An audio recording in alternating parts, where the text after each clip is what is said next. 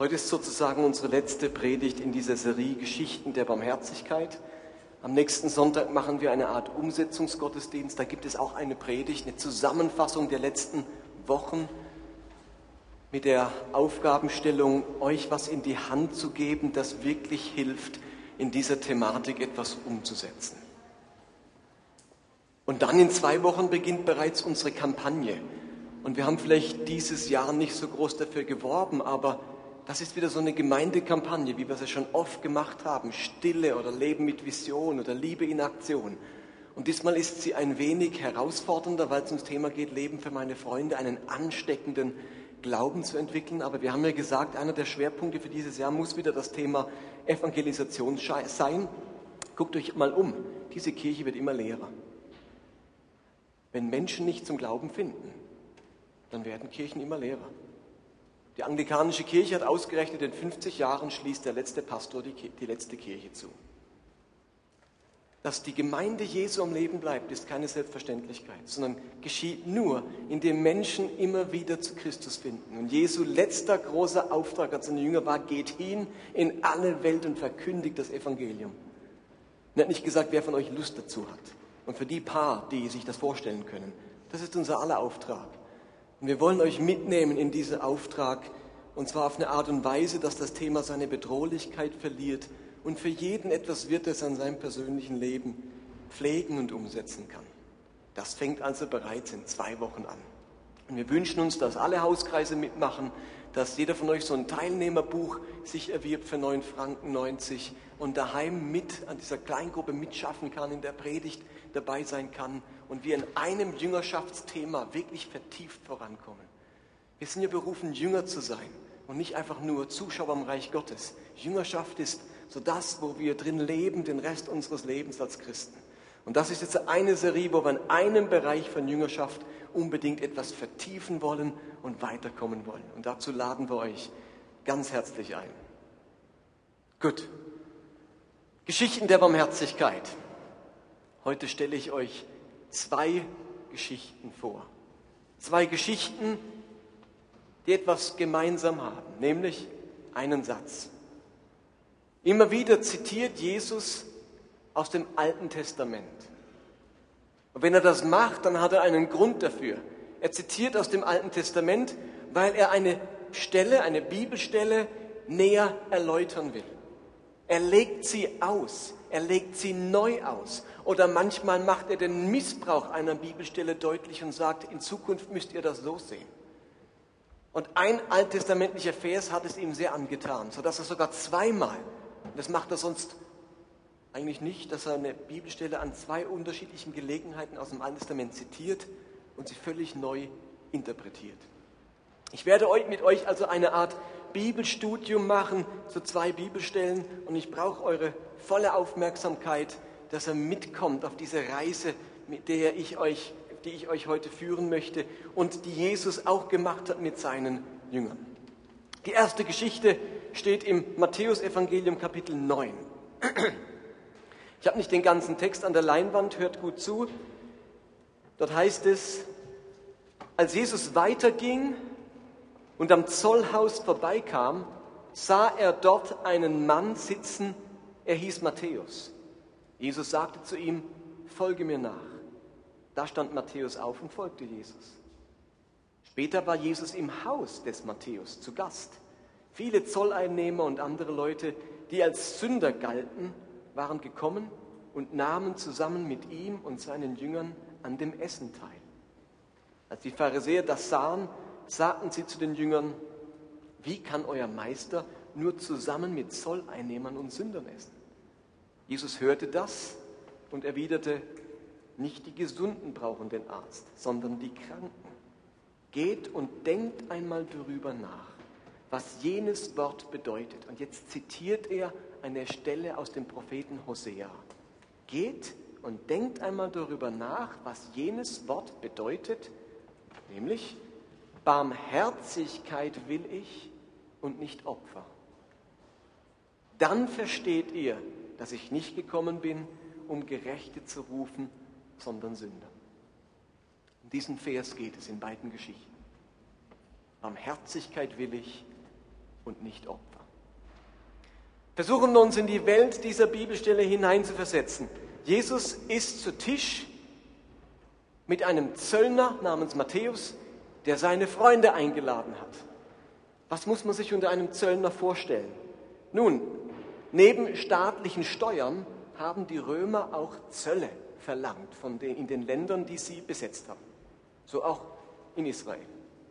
Und nun haben die Römer sich gesagt, die waren schon geschäftstüchtig, wir verpachten das Zollgebiet. Da gibt es verschiedene Zollregionen, das, das, nördliche Galiläa und dann vielleicht Judäa und Perea und Idumea und so verschiedene Gebiete.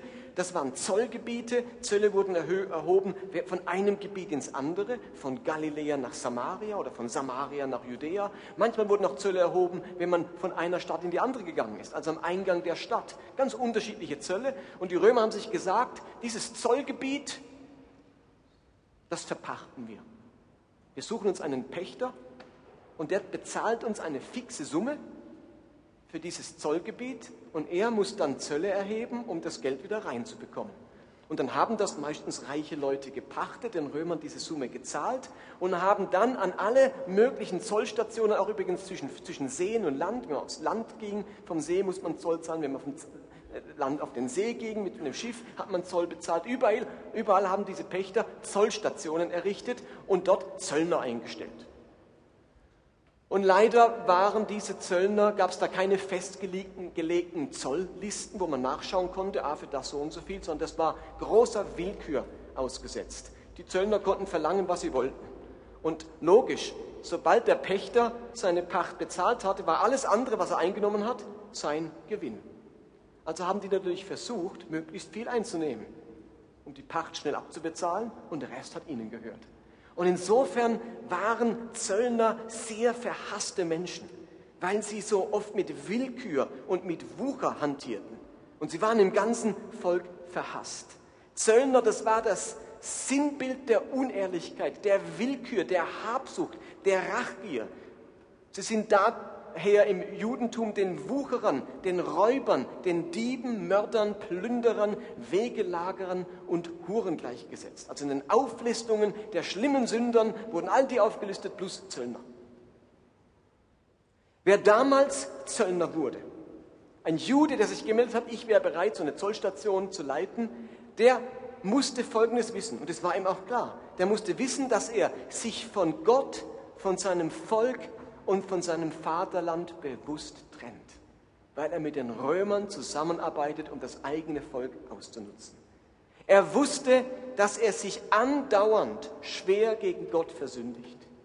Er wusste, dass er die Verachtung aller anständigen Menschen auf sich nahm und er wusste, dass er nach jüdischem Verständnis ewige Höllenstrafen erdulden musste. Und sehr bald war der Begriff Zöllner und der Begriff Sünder ein Synonym, gleichbedeutend. Egal was du sagst, hat gleiche bedeutet. Es war daher ein Ausdruck von Gehorsam und von religiöser Konsequenz, wenn man mit diesen Menschen nichts zu tun haben wollte. Das Alte Testament, das ist voll von Geboten, die die Israeliten dazu ermahnt haben, sich von diesen Menschen abzusondern, sie aus ihrer Mitte zu entfernen und keinen Umgang mit ihnen zu pflegen. Genau wegen solchen Menschen, die sich nicht an Gottes Gebote hielten, die Verrat am Volk und an Gott üben, wurde dem Volk der Fluch und die Strafe Gottes angekündigt. Es war insofern absolut konsequent, religiös alttestamentlich konsequent, mit Zöllnern nichts zu tun haben zu wollen. Ich möchte, dass ihr das versteht, dass die Pharisäer sich darüber aufregen, dass Jesus sich von diesen Menschen zum Essen einladen lässt. Ihr Lieben, das ist nicht sofort ein Indiz dafür, dass alle Pharisäer herzlos sind oder gemein, sondern es ist vielmehr ein Indiz dafür, dass sie das Alte Testament mit seinen Reinheits- und Heiligkeitsvorschriften außerordentlich ernst genommen haben. Ist euch das klar? Wir haben so schnell den Eindruck, dass die Pharisäer einfach nur Fieslinge sind dass die es einfach den Menschen schwer machen wollen, dass die völlig lieblos waren und, und jeden in die Pfanne hauten, den sie nur konnten. Das ist ein falsches Bild von den Pharisäern. Pharisäern haben die Einhaltung des Gesetzes sehr ernst genommen. Nicht um Menschen zu schikanieren, sondern weil ihnen ihre Frömmigkeit so außerordentlich wichtig war. Sie wollten es ihrem Gott recht machen. Und sie hätten Jesus hundert Stellen vorlegen können aus dem Alten Testament, die alle belegt hätten, dass man sich mit Sündern und Zöllnern nicht an einen Tisch setzt. Und dass man sich von denen nicht zum Essen einladen lässt. In, in ihrer religiösen Welt war das absolut konsequent. Und wir müssen uns die Frage stellen, warum geht Jesus anders vor? Warum macht er es nicht so, wie es sich eigentlich gehört hat? Was hat Jesus veranlasst, sich von diesem Zöllner und Sünder Matthäus zum Essen einladen zu lassen? Wie kommt er dazu, nicht mit seinem ganzen Verhalten auszudrücken, dass das einer ist, mit dem er nichts zu tun hat? Und jetzt kommen auch noch die Freunde des Matthäus. Und was für Freunde, sagt die Bibel? Andere Sünder und Zöllner. Logisch, so ein Mann hatte nur solche Freunde. Der hatte keine frommen Freunde. Die haben mit ihm nämlich nichts zu tun gehabt. Die Freunde, die er hatte, waren alles genau solche Leute wie er, mit denen man nichts zu tun hatte. Und in dieser Gruppe hockt nun Jesus und isst. Er, er schneit nicht zum Matthäus in das Haus rein und sagt, du elender Sünder, die Hölle wartet auf dich, kehr um und geht wieder und von deinem Fingerfood rühre ich nichts an. Er geht dorthin und isst mit ihnen. Also anstatt sich von ihnen abzusondern, diesen Menschen aus dem Weg zu gehen, sie links liegen zu lassen, sucht Jesus ihre Gemeinschaft und verbringt Zeit mit ihnen. Was hat Jesus an diesen verachteten Menschen, was hat ihn zu, was hat was hat Jesus zu diesen verachteten Menschen gezogen? So wollte ich den Satz sagen. Was hat ihn zu diesen Leuten gezogen? Liebte er die Sünde, den Schmutz, die Lumpen? Nein. Er liebte an den Zöllnern nicht das Unrecht, am Bettler nicht die Lumpen, sondern er liebte den Menschen als solchen. Er verkehrte mit ihnen nicht als ihresgleichen, sondern er sah als der himmlische Arzt ihre tiefe Seelennot und Seelenkrankheit. Und darum konnte er am Schluss sagen, nicht die Gesunden brauchen den Arzt, sondern die Kranken. Jesus ging nicht zu den Söldnern und sagt, hey Kumpel, wir sind alle auf einer Ebene, wir sind alle eins. Er ging hin als Arzt, der die Seelennot dieser Menschen erkannte. Jesu Gemeinschaft mit diesen Menschen sollte nicht Rechtfertigung ihres Verhaltens ausdrücken, sondern sein tiefes Erbarmen mit diesen Menschen und der Situation, in die sie sich hineingeritten hatten. Warum hat Jesus jetzt einen anderen Ansatz als die Pharisäer? Oh, Entschuldigung. Geht das schon seit letzten Gottesdienst hier? Das sieht so trüb aus. Das ist wahr.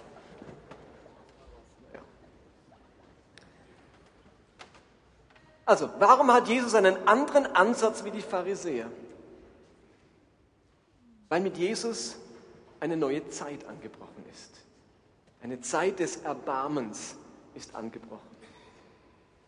Und den Pharisäern gibt Jesus jetzt einen Vers aus dem Alten Testament mit, der wie ein neuer Fahrplan ist, ein neuer Fahrplan Gottes für die Menschheit. Kennt ihr das? Einmal im Jahr gibt es in der Schweiz Fahrplanwechsel. Immer am 10. Dezember, glaube ich. Oder? Am 12. Okay, 12. Dezember, Fahrplanwechsel. Und manchmal, da ändern sich Abfahrtszeiten, Ankunftszeiten, Gleise, Verbindungen und manchmal fällt der Fahrplanwechsel ganz gering aus und manchmal fällt er mossmäßig groß aus.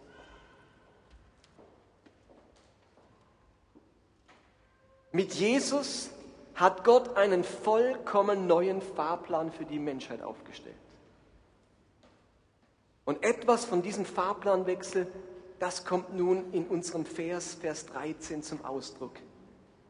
Geht und denkt einmal darüber nach, was jenes Wort bedeutet.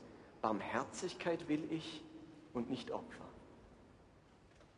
Was heißt das? Was bedeutet das, wenn Jesus sagt, ich will Barmherzigkeit und nicht Opfer? Was könnte er damit meinen? Vielen Dank, Erika.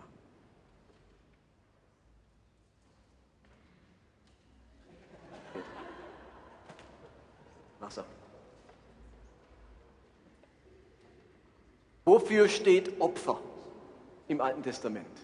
Zur Zeit Jesu, was haben da Opfer bedeutet? Barmherzigkeit will ich und nicht Opfer. Opfer wurden gebracht im Alten Testament, um sich von persönlicher Verunreinigung zu befreien. Verunreinigung durch Schuld und Sünde, die man begangen hat. Verunreinigung durch unreine Menschen, mit denen man zu tun hatte. Verunreinigung durch unreine Gegenstände, die man berührt hat. Verunreinigung durch verschiedene Ausflüsse am Körper. Verunreinigung durch Tote, mit denen man in Berührung kam. Nun hat das Alte Testament eine ausgesprochen vielfältige Opfertheologie entwickelt und kapitelweise wird berichtet, welches Opfer man für welche Verunreinigung zu bringen hatte. Da gab es Brandopfer, Speiseopfer, Hebopfer, Dankopfer, Rauchopfer, Sündopfer, Schuldopfer, Schwingopfer, um nur einige zu nennen. Wenn das näher interessiert, Levitikus 1 bis 7 werden all diese Opfer ausführlich beschrieben. Und all diese Opfer verfolgen einen Zweck, die Wiederherstellung der persönlichen Reinheit. Diese Opfer dienen meiner persönlichen Frömmigkeit. Sie sind Instrument der persönlichen Heiligung. Ich werde wieder heilig. Ich werde wieder wohlgefällig. Ich werde wieder rein. Das Ziel der ganzen Opfer war, meine persönliche Reinheit wiederherzustellen. Und es wird so wunderbar beschrieben im Alten Testament, du berührst eine blutflüssige Frau, eine Frau mit ihrer Menstruation, und dann musst du bis zum Abend nach Hause gehen, musst deine Kleider reinigen und musst ein Opfer bringen. Und dann bist du wieder rein.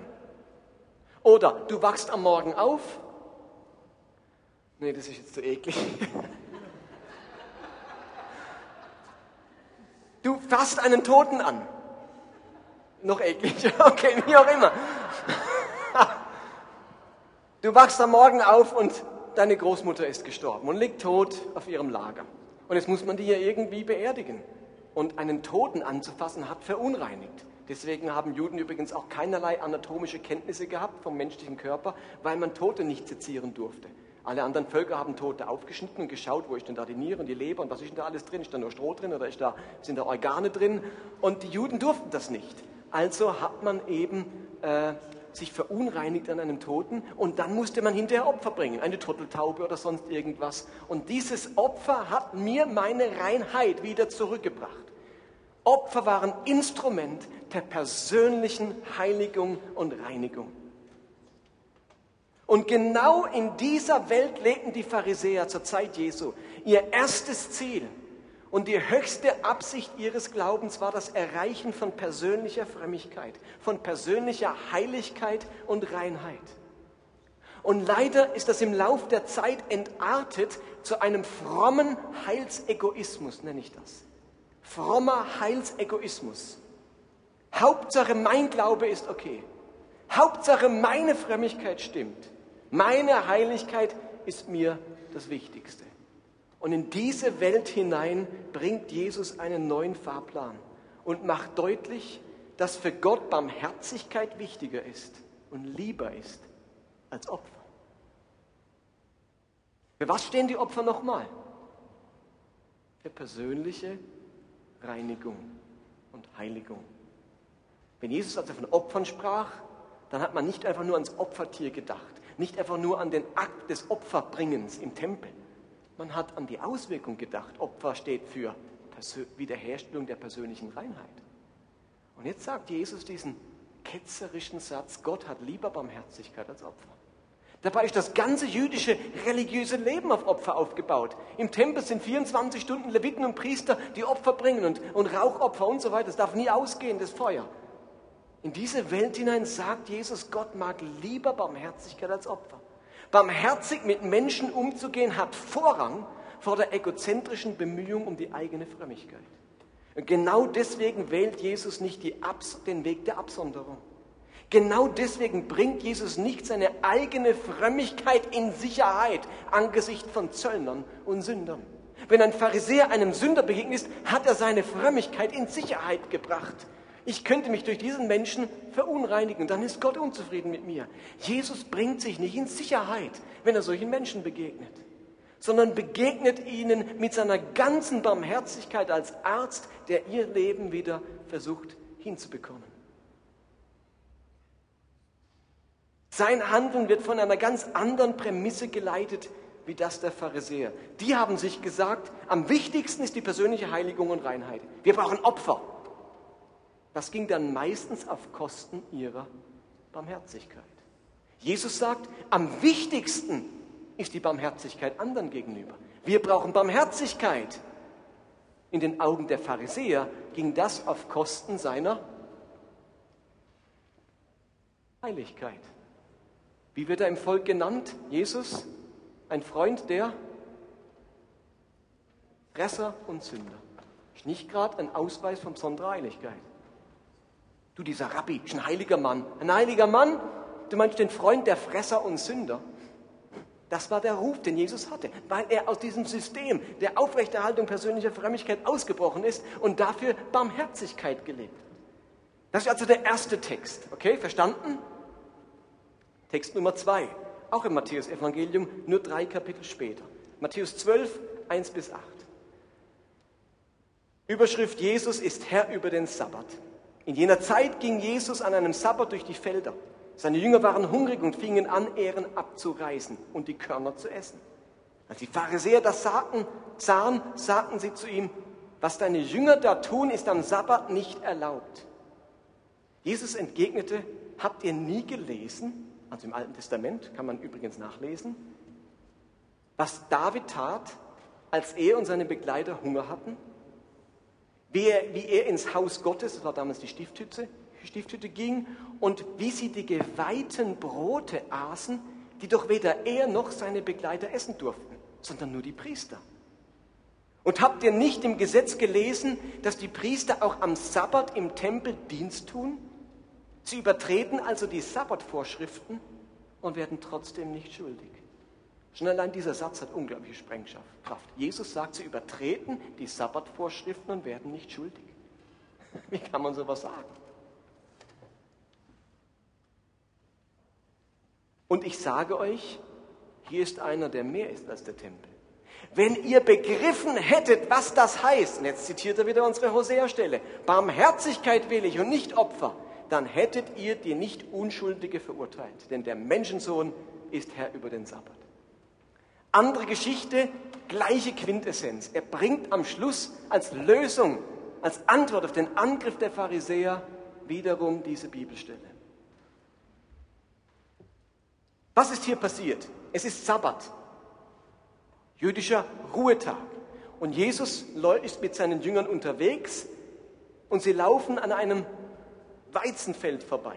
Und nun reißen sie dort ein paar Ehren ab, war Mundraub war erlaubt im Alten Testament, man durfte am Rand, nicht ins Feld hinein, am Rand sich Ehren abreißen und haben die dann ausgepält und haben die Körner gegessen, weil sie Hunger hatten. Nun, die Pharisäer, die liegen ja alle Zeit auf der Lauer, um zu gucken, wo Frömmigkeit verletzt wird. Die machen Jesus den Vorwurf, warum er so etwas am Sabbat zulässt, denn das war verboten versetzen wir uns wieder in die Welt der Pharisäer hinein. Wisst ihr was? Die Pharisäer hatten recht. Sie hatten recht. Es war verboten. Die haben das nicht gerade erfunden, um Jesus eine Falle zu stellen. Die haben nicht gesagt, komm, wir finden schnelle Gebot, Ehrenhaus laufen am Sabbat. Oh, das klingt gut. Jesus, was hast du gerade gemacht? Also, das war nicht erfunden. Die hatten recht. Es steht zwar nirgends wörtlich im Alten, Testament, im Alten Testament, dass man keine Ehren abreißen darf, aber es war trotzdem korrekt zu behaupten, dass dies unbiblisch und damit verboten war. Warum? Nun, die zehn Gebote sagen eindeutig, dass man am Sabbat ruhen soll, keine Arbeit tun. Und jetzt muss man ja die Frage klären, was ist denn Arbeit? Wird ja nicht näher beschrieben. Was ist denn jetzt Arbeit? Ist Kochen am Sabbat Arbeit oder nicht? Ist ein Spaziergang machen am Sabbat Arbeit oder nicht? Darf man am Sabbat baden und sich waschen? Das ist vielleicht eine große Arbeit zur damaligen Zeit. Was gehört denn jetzt alles dazu? Was ist denn jetzt erlaubt oder nicht? Und die Juden waren schlau. Die haben sich gesagt, ah, das können wir herleiten. Gott hat nämlich verboten, an der Stiftshütte zu bauen während dem Sabbat. Als sie 40 Jahre lang in der Wüste waren, haben die recht am Anfang, gleich am Anfang die zehn Gebote bekommen und dann haben sie jahrelang an der Stiftshütte gebaut und jeden Sabbat musste der Bau ruhen. Dann haben sich Juden gesagt, okay, alles, was man tun muss, um die Stiftshütte zu bauen, das ist verbotene Arbeit. Das gehört, also das gehört zu den Arbeiten, die am Sabbat verboten sind. Und haben dann 39 Arbeiten hergeleitet. Und da gehörte unter anderem eben auch dazu das Ernten oder Schlachten. Und die jüdischen Gelehrten haben sich, die haben ja nicht gefragt, wie können wir das Sabbatgebot möglichst absurd machen. Sie wollten vielmehr sicherstellen, möglichst genau den Willen Gottes zu erfüllen. Der verbietet, am Sabbat zu arbeiten. Und für sie war eindeutig, und für die, das war nicht eine Diskussion, eindeutig gehörte das zur damaligen Zeit zu den verbotenen Arbeiten zu ernten. Insofern war es für die Pharisäer ganz klar unbiblisch, am Sabbat Ehren abzureißen. Und es spielt dabei keine Rolle, ob ich nur wenige Ehren abreiße oder ein Mähdrescher das ganze Feld aberntet. Es war verboten. Was macht jetzt Jesus? Die haben recht. Da sagt Jesus, er bringt im Text zwei Beispiele, die deutlich machen sollen, hui, das sind gewagte Sätze dass Gebote unter bestimmten Umständen auch anders ausgelegt werden können. Aber ich lege euch nur den Text aus, das finde ich gerade nicht.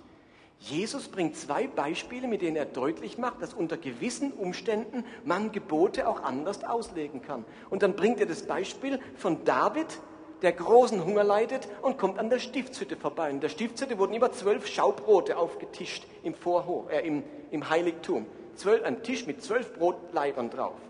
Und die durfte niemand essen, außer die Priester. Strengstens verboten.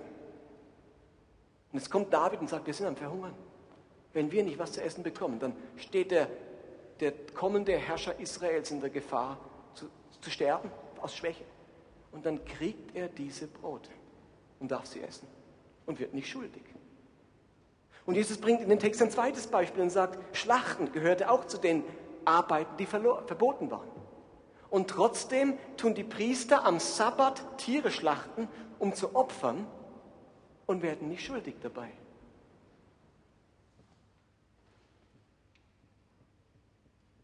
Jesus erwähnt das, um zu zeigen, dass unter bestimmten Umständen bestimmte Gebote entschärft werden können.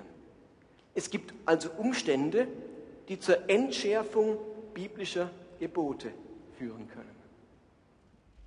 Und das hat Jesus in seinen Predigten immer wieder getan. Er hat, muss besser sagen, er hat immer zweierlei getan in seinen Predigten. Hat er noch da? Jetzt wird es jetzt wird's heiß, jetzt wird es wichtig. Okay, das war alles nur Einleitung. Wobei wir nicht mehr viel haben, aber jetzt kommen wir zum Höhepunkt.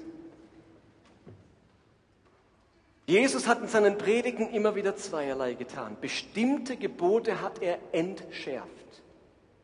Da waren unter Umständen, unter bestimmten Umständen Dinge möglich, die sonst verboten waren, wie am Sabbat schlachten oder Schaubrote essen oder Ehren abreißen scheinbar.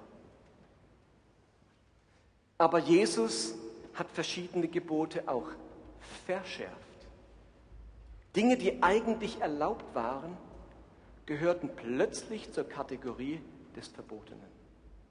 Also Jesus hat immer zwei Dinge getan. Er hat Gebote entschärft und andere hat er verschärft. Es wäre also falsch zu denken, dass Jesus einfach nur der lockere Rabbi war, bei dem alles halb so schlimm ist. Denn er hat eben nicht nur entschärft, sondern manchmal auch drastisch, drastisch verschärft. Jesus ging es nicht um die Frage von mehr oder weniger streng, sondern um die Anwendung eines neuen Maßstabes die Anwendung eines neuen Fahrplans. Und Jesus formuliert und, und diesen Fahrplan und diesen neuen Maßstab ganz deutlich. Wenn ihr begriffen hättet, was das heißt, Barmherzigkeit will ich und nicht Opfer. Jesu Maßstab, ob ein Gebot entschärft oder ein anderes verschärft wird, ist nicht die Frage, womit ein größeres Opfer verbunden ist, sondern was zu mehr Barmherzigkeit führt. Habt ihr das? Der Maßstab, Jesu Maßstab, ob ein Gebot entschärft wird oder ein anderes verschärft wird, ist nicht die Frage, was ein größeres Opfer für Gott ist, sondern was zu mehr Barmherzigkeit führt. Es geht also wiederum nicht um die Frage, welches Verhalten dient meiner persönlichen Frömmigkeit und Reinheit am ehesten, sondern es geht vielmehr um die Frage, welches Verhalten macht mich zum barmherzigeren Menschen. Gott scheint es also lieber zu sein, dass seine Nachfolger zu barmherzigeren Menschen werden, als dass sie zu vollkommeneren und religiöseren Menschen werden. Lass uns das noch an ein paar letzten Beispielen verdeutlichen. Was Jesus entschärft hat, waren die vielfältigen Gebote der Sabbateinheiligung, Sabbathaltung. Die hat er entschärft. Wenn die Einhaltung des Sabbats am Ende zu mehr Unbarmherzigkeit und Lieblosigkeit führt, dann nehmen wir es mit dem Sabbat nicht so genau. Und daher heilt Jesus am Sabbat. Darum erlaubt er Hungrigen, sich Speise zu organisieren. Und er konnte deswegen formulieren, nicht der Mensch ist für den Sabbat da, sondern der Sabbat für den Menschen. Und dann ist da eine Frau 18 Jahre krank. Und Jesus trifft sie am Sabbat. Eine verkrüppelte Frau. Und was macht Jesus? Sie ist 18 Jahre krank. Und es ist Sabbat. Und die Pharisäer schauen zu. In der Logik der Pharisäer wird es bedeuten, wir achten das Sabbatgebot, die Frau kann es noch einen Tag warten, dann heilst du sie am Tag nach dem Sabbat. Das wäre korrekt gewesen. Und Jesus sagt, die ist seit 18 Jahren krank. Ich warte keinen Tag länger. Ich heile sie jetzt. Mein Erbarmen ist zu groß, als dass ich die Tat der Liebe, die Frau zu heilen, auch nur einen Tag aufschieben könnte. Und heilt sie am Sabbat. Zum Ärger der Pharisäer, die wieder einmal die Synagoge oder irgendeinen Ort verlassen und sagen, wie können wir den umbringen? Der macht uns das ganze Judentum durcheinander. Der Mann muss aus dem Weg geschafft werden. Der macht uns alles kaputt. Sabbatgebot hat er entschärft. Er hat auch die verschiedenen Reinheitsgebote des Alten Testaments entschärft. Wahre Reinheit besteht in barmherzigem Verhalten und nicht in konsequenter Absonderung. So kann Jesus sagen in Markus 8, nicht was in den Menschen hineingeht, macht ihn unrein, sondern was herauskommt, sein Verhalten, was er nach außen präsentiert. Und daher ist, ist mit zwei S Jesus mit Menschen, deren Gemeinschaft eigentlich verboten war. Und darum lässt sich Jesus von Menschen berühren wie der blutflüssigen Frau, obwohl diese Berührung verunreinigt hätte. Und darum lässt Jesus die Ehebrecherin ungeschoren davonkommen, weil eine zweite Chance barmherziger ist als eine tote Jüdin. Und was hat er noch entschärft? Speisegebote. Riesenliste mit Speisegeboten im Alten Testament. Levitikus 11. Ihr dürft keine Shrimps essen, kein Hase essen, kein Schinken essen, keine Salami essen, all das verboten. Da sagt Jesus, Leute, Leute, hallo, mit Essopfern, ich opfere jetzt die Salami, Gott, ich esse nicht, ich, ich opfere jetzt den Hasen, ich, ich esse nicht, ich, oh, was ich alles für Opfer für Gott bringe, was ich alles verzichte, sagt Jesus, sorry, sorry, das sind so Spielchen für deine Frömmigkeit. Was ich von dir will, ist Barmherzigkeit und nicht irgendwelche Opfer auf Salami verzichten. Oder versteht ihr, was ich meine? Und deswegen heißt es in Markus, damit erklärt er alle Speisen für rein.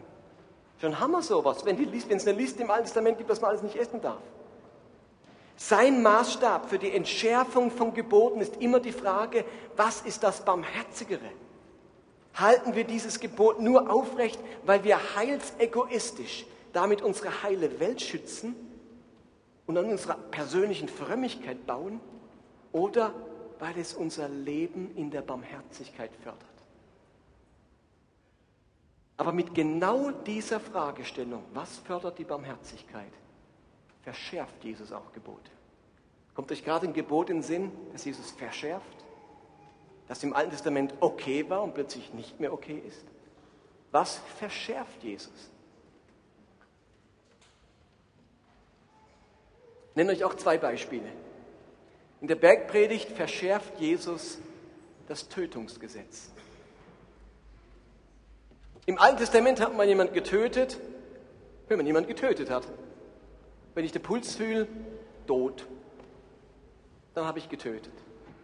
Wann hat man bei Jesus bereits getötet und ist des Gerichts schuldig?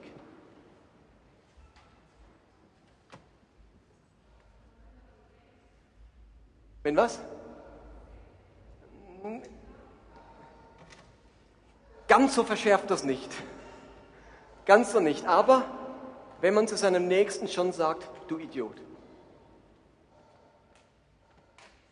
Es ist dann so, er gebrauchte dieses Wort Idiot, das ist heute Idiot, ist Raka, griechisch oder hebräisch, Idiot oder du gottloser Narr.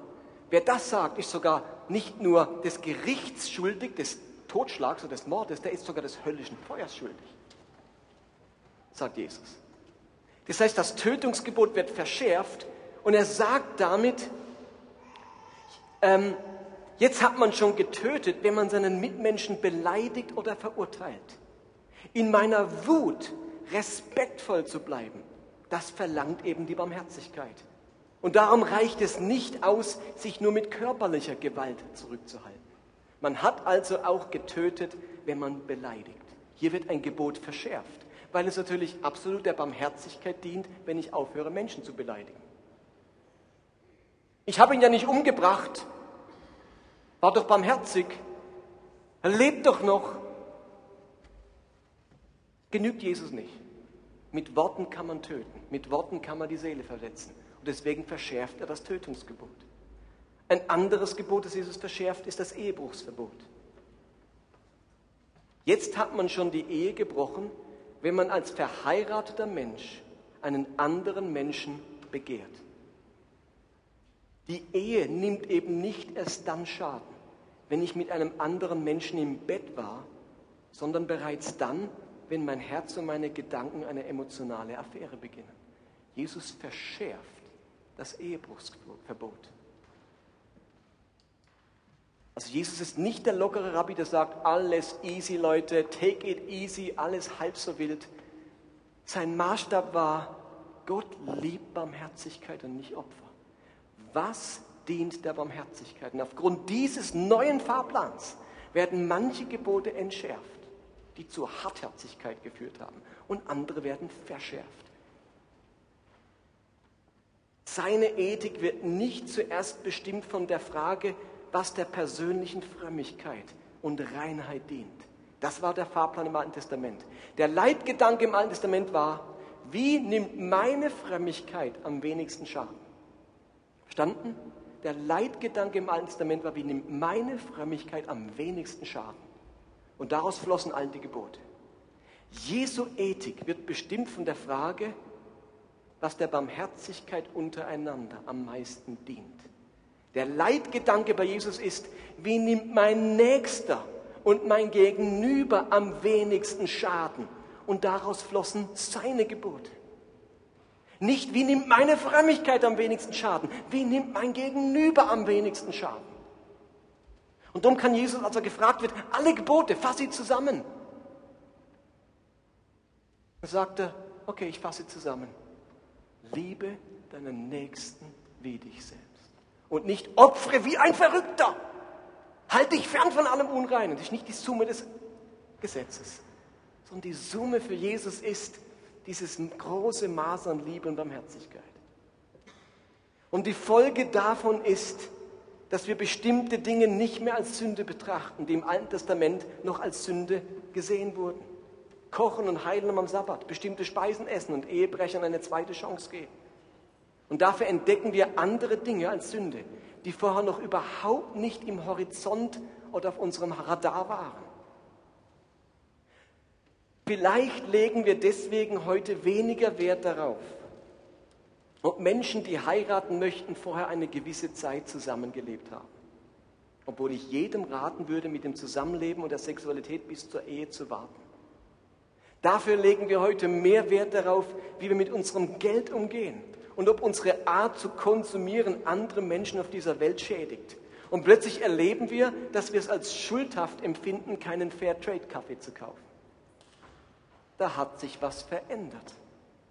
Und gewisse Dinge spielen nicht mehr so eine Rolle. Und andere Dinge, die waren überhaupt nicht auf unserem Radar. Und wir merken, wenn ich so weiterlebe, dann schade ich irgendwo ganz gehörig anderen Menschen.